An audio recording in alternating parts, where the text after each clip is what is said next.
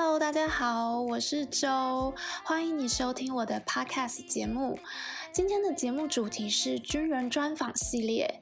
这个系列中，我会邀请一位职业军人到节目和我们聊聊他从军的原因、工作的近况、个人的兴趣、对生活的想法等等。无论你现在是一位军人、军眷，曾经当过兵的男人、女人。又或者对军人这个概念感到有点陌生的朋友们，我都邀请您花一些时间和我一起来听听今天来宾分享他的故事。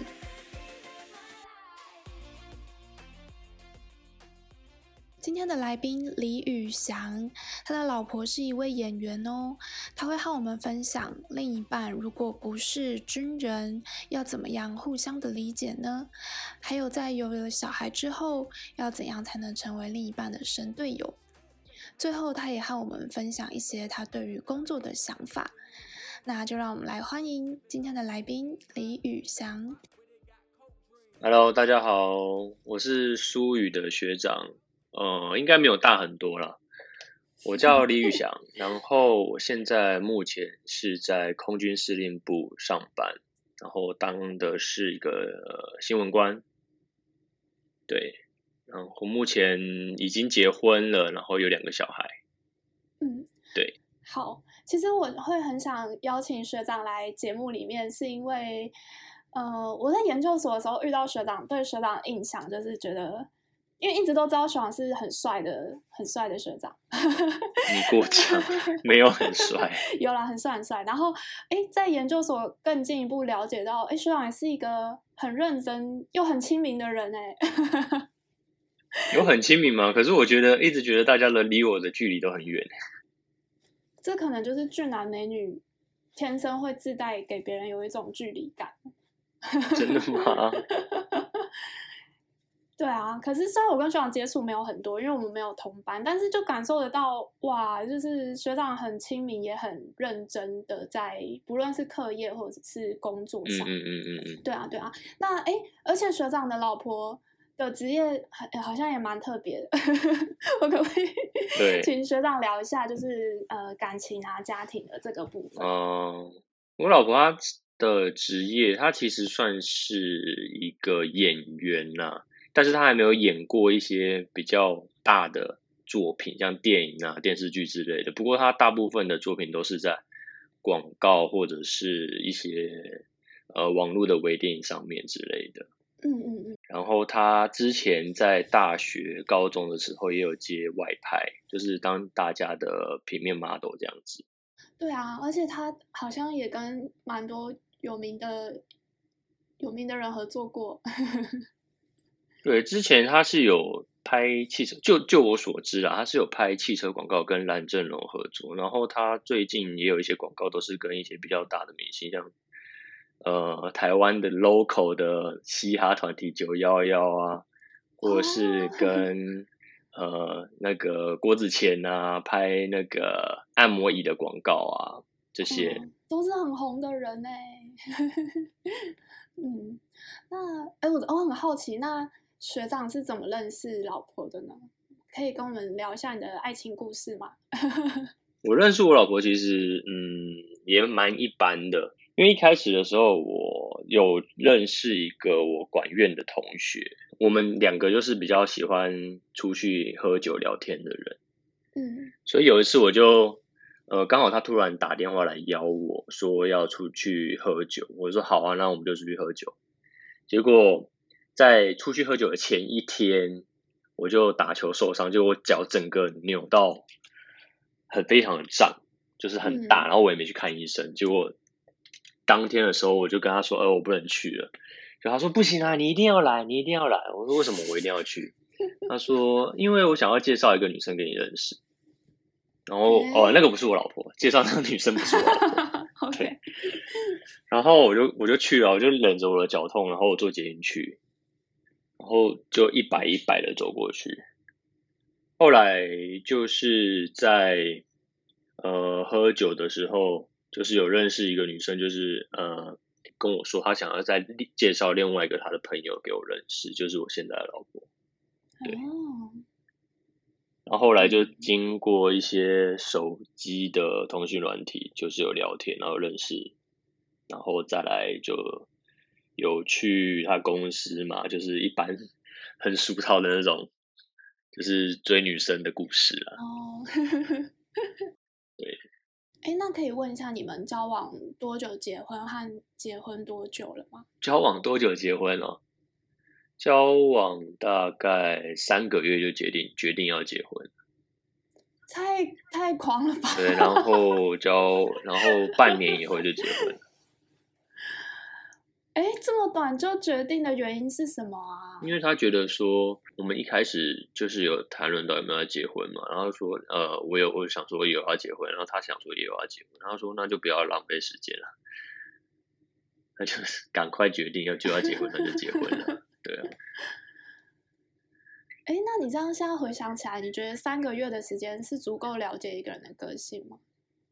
我觉得要不要了解一个人是看你有愿不愿意花时间去了解他，以及你可不可以理解他的所作所为，嗯、然后愿不愿意沟通。因为其实很多时间其实没有绝对的关系。对，我觉得跟时间没有关系，因为很多时候你就算交往了六七年，最后分手。那他们交往的时间不够久吗？他们认识彼此不够久吗？超久。对啊，那为什么还会分手？就是可能他们之间有一些问题。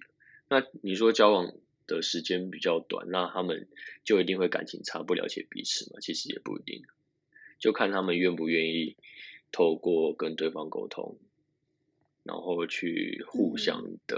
嗯应该怎么讲？嗯，互相的忍让，讲忍让好像不太好，就互相的去，呃，把自己的棱棱角磨得更圆了，去磨合了。对对。嗯，哎，那既然聊到这个忍让相处的话题啊，那你们双方之间对于不同职业，你们到底是怎么样去互相理解的呢？互相理解，其实不同职业真的很难互相理解的，除非说你在当下你有去曾经去做过的职业，你才有办法理解说他的辛苦、他的累、他的。对啊。但是要怎么去了解，我觉得也是要靠沟通的，因为有时候，因为你也结婚了嘛，对不对？那你老公是也是军人吗？他是军人，所以我觉得至少我们聊的时候，他知道我在讲什么。所以我很好奇，那这样学长要怎么跟老婆分享军中的事？嗯，就是也是靠聊天啊。但是虽然说他可能没有办法带入到我当下的情境，嗯、但是我刚我会跟他描述说，呃，这个学长是怎样的个性，然后给他取个绰号，嗯、然后呃学弟是怎样的个性，给他取个绰号，或是阿斌哥是怎样的个性，给他取个绰号。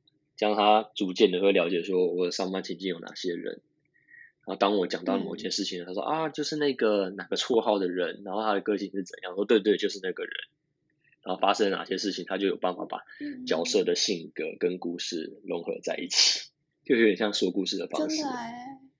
我觉得很重要，就是还是要有共同的话题，然后让对方了解你的生活圈。对，可是有时候因为我们工作的关系，又有一些事情不方便讲。虽然说你心里非常的、oh. 呃不满，或是非常的不爽，uh. 但是你没有办法跟 他说。对，对，因为你的任务算是比较不适合公开讲的。嗯、对，所以就会还是会有一些没有办法跟另一半讲的事情。那当然，他也有时候也会跟我讲说他上班发生什么事情，但是其实因为我觉得我们呃军人在职业上面所遇到的困难会比一般外面人遇到困难还多。哦，你的意思说他跟你分享的时候，你可能觉得哎，这听起来是小问题，这样吗？对，我就觉得小问题，但我当然不会当下说这个这个没什么啊。这个很简单，对，当然不能这样讲。对，当然不能，你要 一定要同理他。对对对，对对对，就是用辅导长的心情去去安慰他这样子。可是我觉得男生对女生通常都是这样，因为女生是几乎什么大大小小事都会跟你讲，可是男生都会筛选过。我觉得男生会想比较多。当然要筛选过啊，因为有些事情，如果说你跟你的另外一半讲了以后，他可能会担心，对，担心。或者是他可能想法跟你不一样，嗯、但是其实你已经处理过，已经处理完了。哦，对对，他觉得哎，你怎么会这样处理？可是重点是 事情已经把它处理掉了。对啊，对对对。可是像我们女生真的是几乎什么都会讲，所以就是可能是很杂碎、很小的事情，也会想要分享出去这样。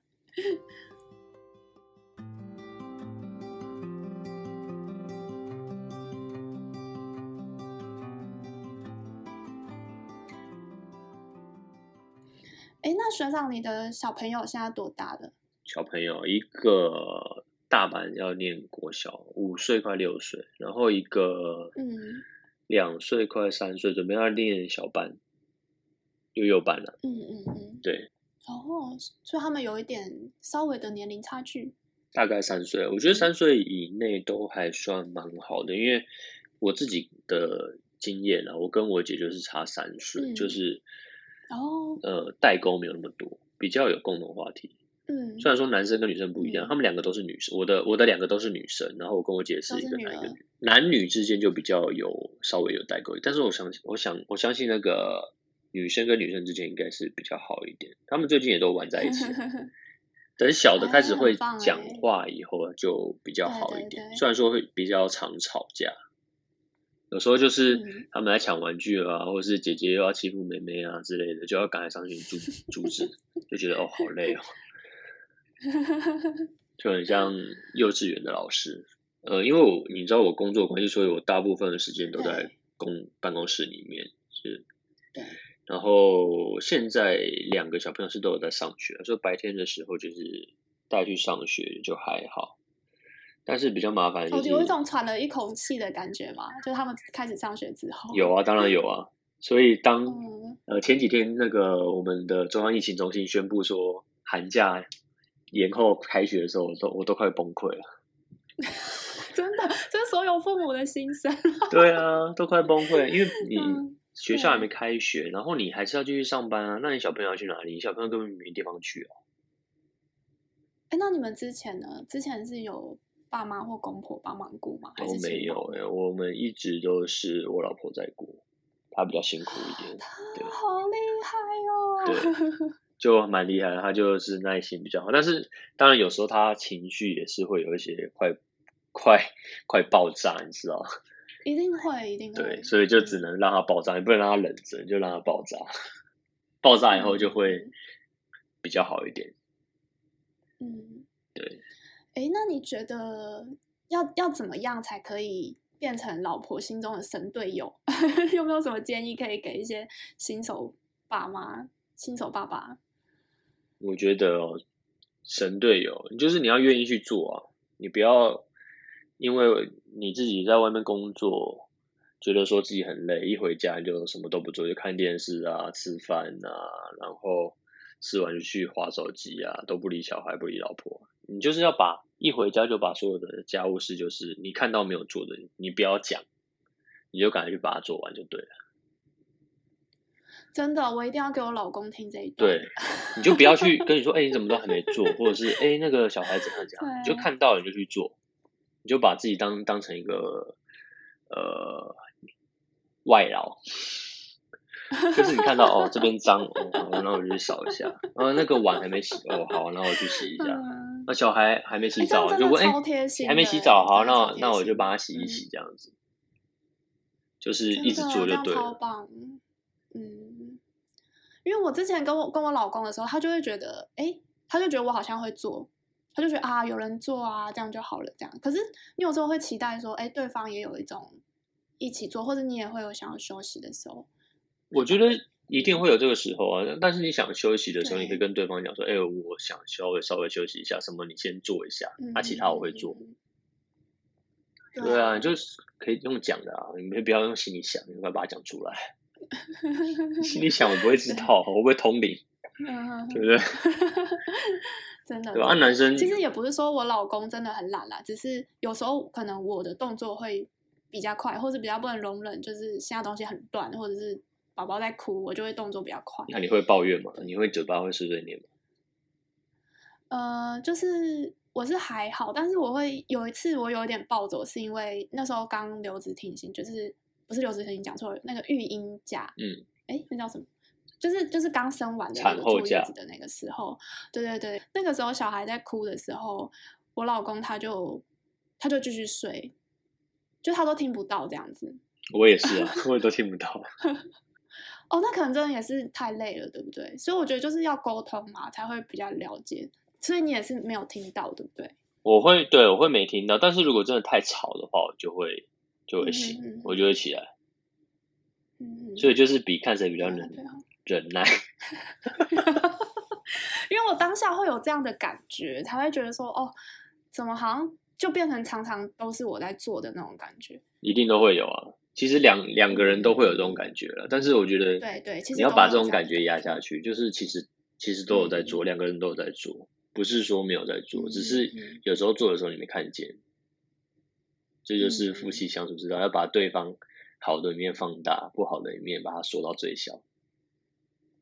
真的，这就是结婚之后的夫妻 相处的秘密。对，你绝对不能说 啊多烂多烂多烂，然后一直每每天都在想说他做不好怎样怎样，这样你很快就离婚。真的，对，嗯，一定要想说啊，他做的好好哦，他好棒啊，他帮我做了什么事情，然后还帮宝宝做了什么事情，很棒，还带我出去玩，嗯、薪水都给我这样子，嗯、然后把它全部放大，放到最大，对，这样就会 非常好，两个人感情就会非常好。嗯，嗯，好，哎，来问学长几个有趣的问题好了，就是，学长你有没有在最近啊买过一个就是？你觉得 CP 值很高的东西，或者是你有没有用年终奖金买过什么特别的东西犒赏自己？买过什么特别的东西哦？年终奖金犒赏自己，呃，犒赏自己嘛。我之前在研究所的时候买一只股票，用年终奖金 买一只股票犒赏自己，花了大概六万六万多块吧。就买一只很烂的股票啦，就它现在已经跌到最低点，跌到不能再低，然后现在也卖不掉。啊，当时为什么要买那只啊？因为我觉得说它的那一只股票，它是有关于车用的，我觉得我很看好车用啊，因为什么电动车什么，哦、那时候还没都还没，但但是我已经想说，呃，应该会发展起来，所以我就买它，就没想到，嘿。呃，他们的董事会就把他们的资金掏空。啊，对。很夸张，就那只股票本来是大概在不不算是最高点了，但是中间我觉得还有涨的机会。嗯，对，但是掏空以后就直接跌到谷底，然后再也没有起来过。到现在，你看现在已经台湾的股市已经一万六千点，我买的时候那个时候还还没有到一万点。对，对，结果它也没起来，所以我就大概是花了六万多块买了。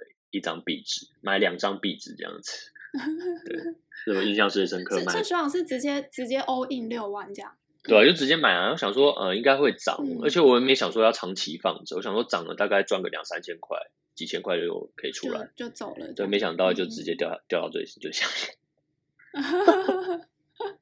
对，哎，像我平常有听 podcast 吗？你有听股癌吗？股癌哦，我有在追踪，但是我其实比较少时间去。听 podcast，像是我最近不是有一个叫什么 Clubhouse 吗？哦，对，对我有收到邀请嘛，然后一开始的时候我有进去里面听一下人家在讲的事情，我觉得他练那个英文听力还不错，因为他们哦，对，呃，在聊天的时候都会用非常口口语的那个英文在那边讲话，嗯嗯，对，你就会一直想要听他到底在讲什么，一直想要听他到到底在讲什么。像是我之前听到一个比较有趣的，就是。呃，一群亿万富翁在聊他们奢华的生活，奢华、哦、非常奢华的生活。然后我就有听，我今天中午才在看那个《璀璨帝国》哦，《璀璨帝国》是 Netflix 的，对对对，对对对，这、啊、就是类似那样子。然后他们就一直讲说他 他家的车多厉害啊，他家的游泳池多厉害，然后一直在抱怨说他们的仆 人怎样怎样怎样。我想哇，天哪，这。真的不是我们能想象的生活，真的是贫穷限制了我的想象。啊、抱怨，就想说啊，怎么会抱怨自己家的仆人怎样？然后还说自己家的游泳池多大，然后但是仆人都没有把它清扫一点，嗯、看到几粒沙这样，说几粒沙。对。哦，就是趁机炫富的。对，就是在炫富了。可是有点好笑，对不对？Ridiculous，对，非常好笑。对啊。但是我觉得他这个 Clubhouse，他在台湾的，嗯、我觉得频道好像还就是大家开聊天室的频道，好像还不是那么踊跃，所以很难听到一些有关于呃，就是台湾的话题，跟中文这样子。哦哦哦。不过我在前几天有听到对岸就是大陆人他们开的，然后也有香港人啊、嗯、澳门人啊，也有一些台湾人在里面，他们在谈两岸的话题，嗯、然后谈那个大陆对于。他们的舆论的控制，就有听到他们在分享，嗯、我觉得蛮有趣的，很有趣。他感觉又再次的打破那个界限。对对对，因为他那个东西，大陆好像也没有在封锁，所以他们还是可以透过那个啊，我知道为什么了，因为他们是语音比较难哦，对对对对对，而且那个是要邀请码才能进去，他们的可能官方没有，真的对。因为我这在这边有遇到一些中国的学生嘛，就、我、跟他们聊天，他们的审查制度是真的非常严格，就是呃，他们大陆真的不知道雇佣多少人在做审查。你是说审查是审查哪一部分？审查他们的所所有的东西。哦，真的假的？就是放在对对对，就像像呃，不论是 WeChat 或者是他们的什么 Bilibili，嗯，就是所有的东西。那他连语语音，因为他们有喜马拉雅，就有点像 Podcast 的。的东西的频道，喜马拉雅嘛，嗯、那他们也是会去听，听完之后，如果你这个东西有问题，他直接把你下架。哇！所以他们不知道雇佣雇佣多少人在做这件事。但是我觉得，像你刚刚讲到一个重点，因为 Clubhouse 要邀请码，对对，所以他们可能没有 办法去监控这样子的事情，或者是稍微慢一点。对对，所以所以有可能是这样，嗯。啊，我想到我还有买另外，我最近买的东西都是比较偏于家用的，因为我在年六月的时候要准备要搬家，嗯、我最近有买一个就是电子锁，就是家里的电子锁，就有可以按密码，可以用指纹、用磁扣哦。去进家门的这个电子锁，因为我觉得带钥匙好麻烦，欸、然后我就上网 Google 了一下，欸、对。而且我有时候会很健忘，我会把钥匙插在门上面。哦，哎，这真的，真的对，就很危险。所以如果说是用电子锁的话，你就用按指纹就进去，或按密码就进去，就没有这种困扰。而且在在前几天，我在我买之前呢、啊，就发生一件事情，就是呃，因为我没有带钥匙，然后我又刚好要呃回家拿个东西，结果我老婆也不在。对，就没办法进家门。我就想说，是不是要学 之前在新闻上面看到的，就是有人从窗户外面爬出去就摔死，那要不要试试看？就很急，你知道吗？就想说啊，算了，那之后还是装个电子锁好吧。哎、欸，我觉得这超聪明的哎。对啊。哎，希望可以大概透露一下价钱吗？应该也不会太贵吧？价钱要看你装的是哪一种，现在有很多不同的。嗯像是最一般的就是只是按密码进来的，然后他没有把你的门破坏掉的，嗯、大概几千块就有。哇，对，然后如果说是你要好一点的，可以按指纹啊，记录你的那个密码一百组啊，然后可以有磁扣的，嗯、可以连蓝牙的，可以连网的，大概就要两万块起跳这样子。哦，对，因为现在好像在主打什么智慧家庭哦，你用你的手机。就可以控制你们家的所有东西，然后你的门锁也可以控制哦。嗯、你门锁想要换密码，直接用你的手机换密码就好。或是你可以在远端，超方便。就是假如说你有亲戚要来，对不对？有亲戚要来你家，嗯、但是他没有你的密码，你也不想让他知道你的密码，然后他你也没有帮他设定指纹，嗯、他也没有你的磁扣，那你要怎么让他进去？你就连用你的手机设一组临时密码，嗯，然后就可以直接让他进去了。哇，真的很方便。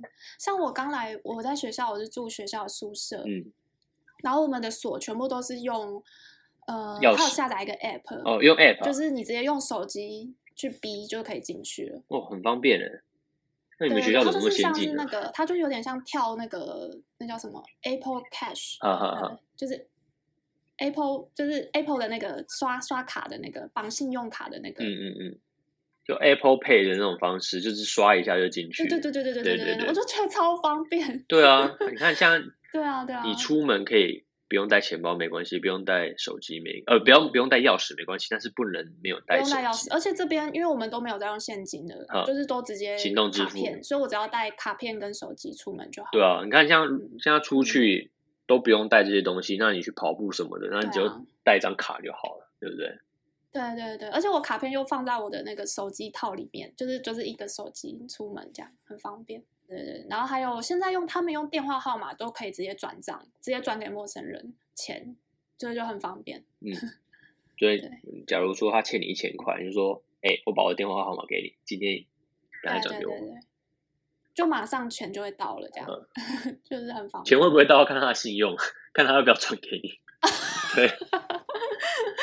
对啦，对啦，嗯，哦，哦，而且我最近就是去那个美国人家玩，就是说讲到那个智慧家电嘛，嗯、然后他们真的都会有那个 Alexa，就是那个智慧语音，亚马逊之前不是在推的那种哦，智慧音箱，智慧智慧音箱，音筒，对，它好像可以控制家里的，它算是一个中中继站，可以控制所有家里面的家电。对对，因为我之前对这个有一点好奇嘛，我就上网查，嗯、就发现其实它能帮助的东西也没有到真的很多，就有点像是 Siri，对但是是就是譬如说我到那个美国家庭嘛，他们就会跟他说，哎，就会叫 Alexa，就说帮我设定三十分钟之后的闹钟。对对对对对，或者是叫他播放音乐，就是我要播就是谁的歌啊，谁的什么，对。然后我有一次就。就是我们在玩嘛，就在测试说，哎，台湾是不是一个国家？这样、嗯、就问 Alexa，他就会把那个 Google 到的 Wikipedia 的东西念出来，这样。哦，就是他的 AI 还没那么厉害，而且他的指令也很少，但是它就是可以玩一些基本的功能。没错，给你装逼用的。所以你看，我们家智慧家庭哦。对，但我觉得，对啊，我就有时候。就是取舍问题啊，我觉得我觉得还是有点受限，很多东西还是因为因为我你有看过用那个洗碗机器人吗？哦，没有没看过。我觉得 很 crazy，就是美国人都会有洗碗机嘛。嗯、然后我最近看到的一个发明，就是它是一个机器手臂，然后把盘子夹起来，然后放在洗碗机里面，我就觉得很 crazy。它是美国才有吧？在台湾还没有看过这种东西。就是现在，对，因为我觉得。你那个机器一定超贵，而且其实用人放其实就好啦。你如果已经有洗碗机的话，但是我觉得有一点，我觉得对于欧美国家可以，因为他们比较少那种汤汤水水的东西，你知道？嗯、可是，在台湾应该就没办法，嗯、台湾的那个盘子都很难洗，因为汤汤水水很多又很油。哦，对对，所以我觉得那个在美国应该可以卖的很好，在台湾应该卖不好啊。不过可以还是可以引进到像是那种。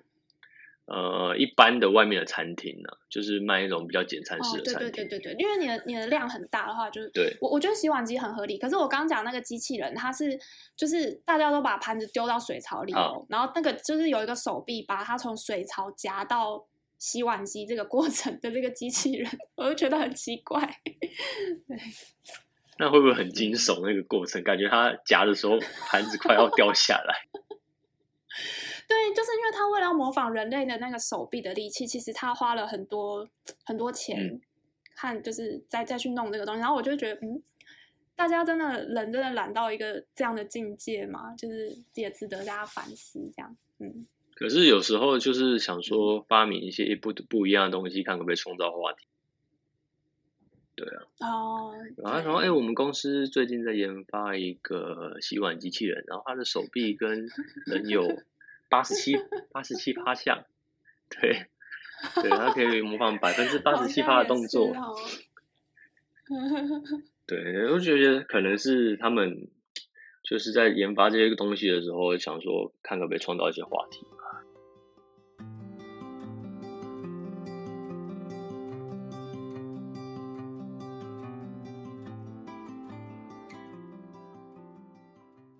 那好，聊完比较轻松的话题，再再聊回来工作好了。学长，你有没有印象比较深刻的长官？就不论是佩服的，或者是不认同的长官，你可以跟我们描述一下为什么吗？长官哦，其实长不长官，我觉得还好。我觉得每个人都会当长官。我我觉得人呐、啊，我有印象比较深刻的人，嗯，跟印象呃比较好的人跟比较不好的人。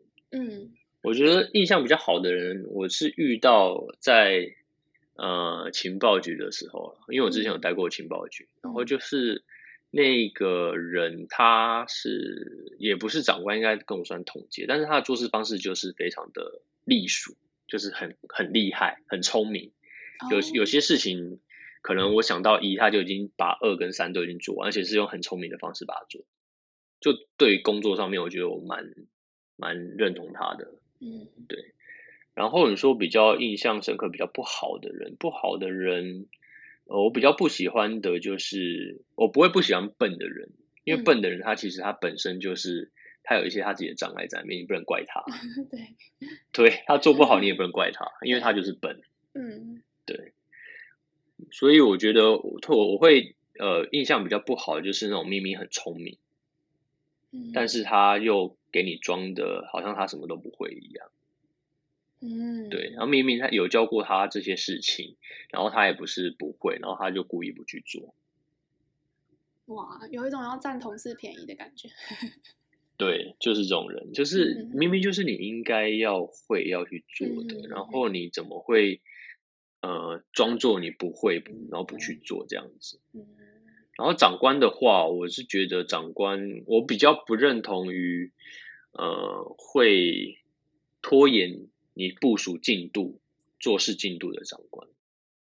是可能他会有一些，你假如给他 A 方案了，他想说有没有 B 方案、C 方案，但是其实明明 A 方案就是最好的，然后你把 B 方案讲给他听了，C 方案讲给他听，那他他不要。他说：“那你把 B 跟 C 再去做更精进的推推展，这样子。那明明 A 就是最好，你还叫我去做 B 跟 C？哎、欸，他有选择障碍吧？我觉得怎么这么难搞啊？对，嗯，我就觉得说，呃，其实有有时候你在当长官的时候，你不能呃去执着于说要什么训练参谋能力呀、啊，要叫他多想一点，嗯、多做一点啊。但是。其实明明在处理一件事情上面最快最好的方式，你自己都知道了，为什么你不朝这个方式，不朝这个方式，不朝这个方向去做，然后你还要去、嗯、呃折磨你的参谋？这真的是折磨哎，这个话都不讲清楚。对，嗯，而且有时候你会发觉说，你工作到一个瓶颈，然后你许希望说你的长官会给你一些方向，嗯。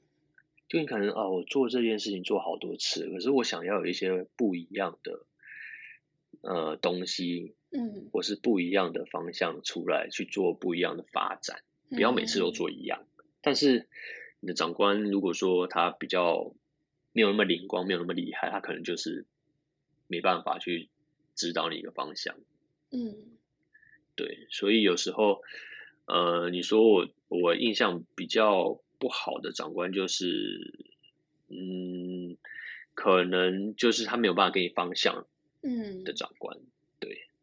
但是你知道，要我讲明确讲谁，我觉得我讲不出来。哦，不用不用特别讲谁，我只是想说一个一个特质，就是不论是可以提醒自己未来，如果真的有机会当上什么主管，管别人管别人啊或什么，我觉得这对大家都是一个很好的提醒。对，对啊，嗯。而且我觉得在当长官的时候，你要。你要有清楚认知，说你到底适不适合去当那个职务了。你不要呃自己都没有把自己准备好就去当那个职务，就会发生惨案，就那种对 惨案，你没办法去指导这些事情，没办法去做这些事情。你要要先把自己准备好。对，对我觉得嗯、呃，就如果大家有在听这个节目的话，我觉得就是同时自己也可以思考，因为有一天你可能就会当别人的长官嘛。那在这个过程当中，一定是你要去思考怎么当，嗯、不可能你马上一当你就知道要怎么当。对对对对，要有有想法在做事啊，我是这么觉得。嗯，没错，你要想，你要先想说啊，我要去这个职务了，那我在到这个职务，我先应该具备哪些能力？我应该要哪哪些想法？你都要先去准备好。对啊，不要说你一到那边哦，我什么都不知道啊，啊要怎么做啊？我只能问下面的人。嗯，拜托你是长官呢，你你下面都在看你怎么做，你怎么会问下面的人？对啊，对啊嗯，嗯，没错。嗯，有一些可能自己做不好又生气，就变成情绪化。我觉得这样就，就变情绪化的管理，情绪化的带领部队这样。好，那虽然下部队到现在也超过十年了嘛？那有没有发生什么你觉得印象比较深刻，可以跟我们分享的一些事件吗？印象比较深刻，我自己遇到的印象比较深刻的事情，大概就是去年去年一月的时候，因为我我一直到我一我一直从呃一百零八年开始，一百零七年九月开始，一直到现在都是在当新闻官。嗯。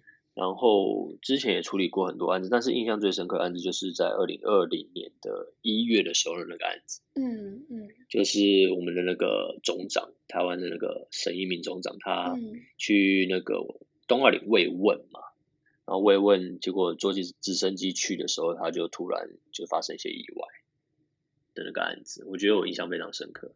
这个事情事件里面也有我们熟悉的，就是那个于清文副主，于清文人。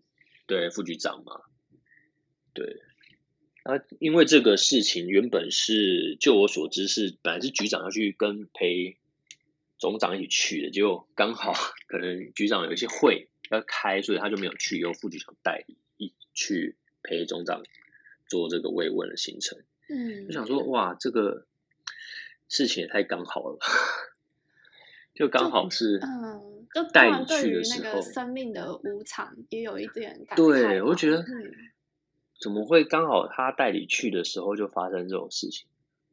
嗯，真的是没有办法想象。而且前几天在年底的时候还有开一个会，副局长他有跟我们讲话，讲完话结果他就他就离开了。对，他就离开了。哎，嗯嗯，想说嗯，天哪！而且就是发生在自己认识的人的身上，就觉得说，其实生命非常的脆弱，嗯，是真的非常的脆弱。有时候你可能在很对于你的家人，或是对于一些事情非常生气，你没有走出来的时候，你想一想，其实这些事情都是小事，在生命面前其实都是小事，真的没有什么好。对，为什么不好好把握自己的时间去，嗯，多跟那些人好好的相处，多说一些好话。真的，真的，嗯，好的。那最后想请问学长一个问题，就是关于如果对于即将下部队的那种菜鸟的军官，呵 呵有没有什么样的建议？你觉得想要给他们，然后或者是哪一哪一些建议，别人跟他们讲，你觉得这其实是不好的建议，可以不要听的？嗯，建议哦，我不敢说建议啦，但是我觉得，我觉得我自己。有一些体悟，因为我从我走军旅生涯这条路，我从国中毕业开始就开始走了。我是预校的嘛，嗯，对，所以从高中啊、大学还是到现在，其实也差不多二十年，应该是有二十年了。我算一下，对，应该是有二十年了啦。然后我觉得说，呃，选择非常的重要，就是你在做事情的时候，你选择非常的重要，不管你是不是要。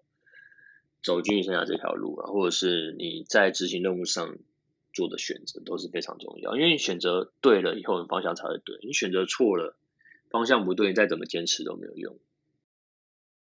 不是说坚持不重要，有时候坚持也是非常重要，但是你去选择道路的时候是非常重要的。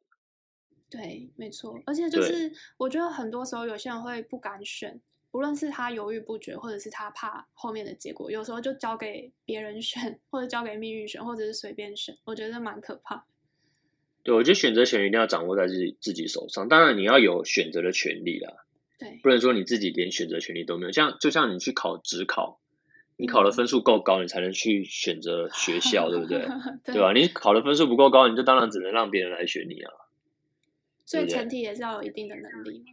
对，要要有一定的能力。嗯，然后你选的时候，我觉得，呃，你要选，呃，比较怎么讲？你要选比较不不能说是非常好走的路，你要选那种比较有前景的路，比较好的路。哦、对，你不要想说，嗯、呃，我做我去选的这这个路对我未来会有帮助，但是里面的磨练非常的多。你要选你自己能走的路，然后好的路，嗯，嗯，对，适合自己，然后搞得清楚自己的 能力可不可以承担的路，这样。对，不然你选了一条你自己根本就走不下去的路，那你选这条路干嘛？真的，然后觉得很挫折。对，就像我们一开始在读军校的时候也是一样，你为什么会去选择读军校？如果说读军校是你没有办法去完成这个学业、完成这个学历，然后到后面任官你没办法接受这个工作，但是你当初选的军校这条路，那不是很好笑吗？就是自打嘴巴的感觉。对啊，你自己都没办法完成这些事情，那你还选这条路干嘛？好，那哎，学长，你有觉得有哪些可以不用听的建议吗？不用听的建议。对。什么叫不用听的建议？就是可能有些准备要下部队，很多人都会跟他们讲很多很多的建议嘛。那你有没有觉得哪一些建议其实是 bullshit 的，就不要理他？bullshit，？我觉得每个建议都是非常好的建议。就这样子，只要别人愿意给你建议，那你当然就听啊。但是 接不接受在于你自己啊。哦，哎，我喜欢这个答案。